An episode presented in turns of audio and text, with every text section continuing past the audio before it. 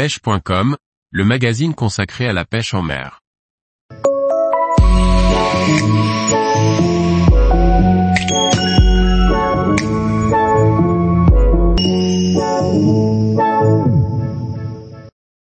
Le Slow Jigging Exo, un matériel adapté à la profondeur pêchée. Par Maxime Burry. Lorsque vous décidez de pêcher en exo en slow jigging, le choix de vos ensembles cannes moulinet doit correspondre à votre programme de pêche et à la profondeur que vous allez pratiquer. En effet, tout est une question de profondeur puisque vous n'utiliserez pas les mêmes poids de slow jig dans 100 mètres que dans 400 mètres. Sachant qu'en exotique les courants peuvent être très violents, et même se croiser dans des directions différentes, il est vital de porter toute votre attention quant au choix de votre ensemble de slow. Comme nous en parlions dans l'article précédent, il faudra choisir la canne en fonction du grammage et donc de votre profondeur moyenne visée. Pour des profondeurs allant de 100 jusqu'à 200 mètres, je vous conseillerais une puissance max de 350 grammes. Pour les profondeurs de 200 à 400 mètres, une puissance de 600 grammes sera plus adaptée pour lutter contre les courants que vous pourriez rencontrer avec des jigs de 400 ou 500 grammes. Enfin pour les plus téméraires les puissances de 900 grammes ou plus vous permettront de sonder les abysses à 400 mètres et davantage.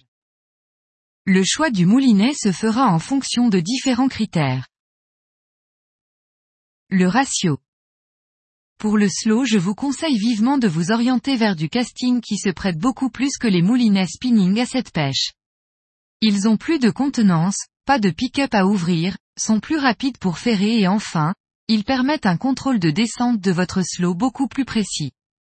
Dès que vous allez dépasser les 200 mètres optez plutôt pour un ratio rapide, 1,17 mètres environ, ce qui vous permettra de remonter plus rapidement votre slow, phase longue et fatigante lorsqu'on veut changer de zone, mais surtout de vous faciliter les animations, slow pitch un quart de tour de manivelle jusqu'à plus d'un tour. La contenance. La contenance est quant à elle en lien direct avec les profondeurs que vous souhaitez pratiquer, n'oubliez pas que le courant peut être inexistant en surface, mais de plusieurs nœuds au fond. Par exemple, prévoyez donc de pouvoir rentrer au moins 500 mètres de tresse pour des fonds de 300 mètres, et 600 mètres de tresse pour pêcher à 400 mètres de profondeur, et ainsi de suite. Son système de frein. Le système de débrayage, il existe différents systèmes pour débrayer le fil, libérer le fil ou enclencher le frein de votre moulinet, de manière générale, vous aurez deux choix. La manette de frein qui aura trois positions, free, strike et full strike, moulinets qui auront l'avantage d'avoir de gros freins et de belles contenances. Ou la petite gâchette sur le côté qui libère le fil et se réenclenche au premier tour de manivelle ce qui vous permettra d'être beaucoup plus réactif lors des touches à la descente.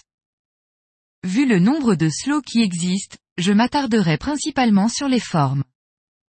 Les slows arrondis de type feuille de saule seront très planants et adaptés aux zones moins profondes.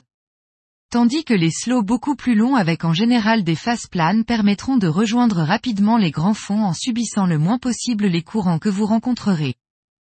En ce qui concerne l'armement, vous pouvez utiliser un montage double cœur, ou un simple assist sur chaque extrémité.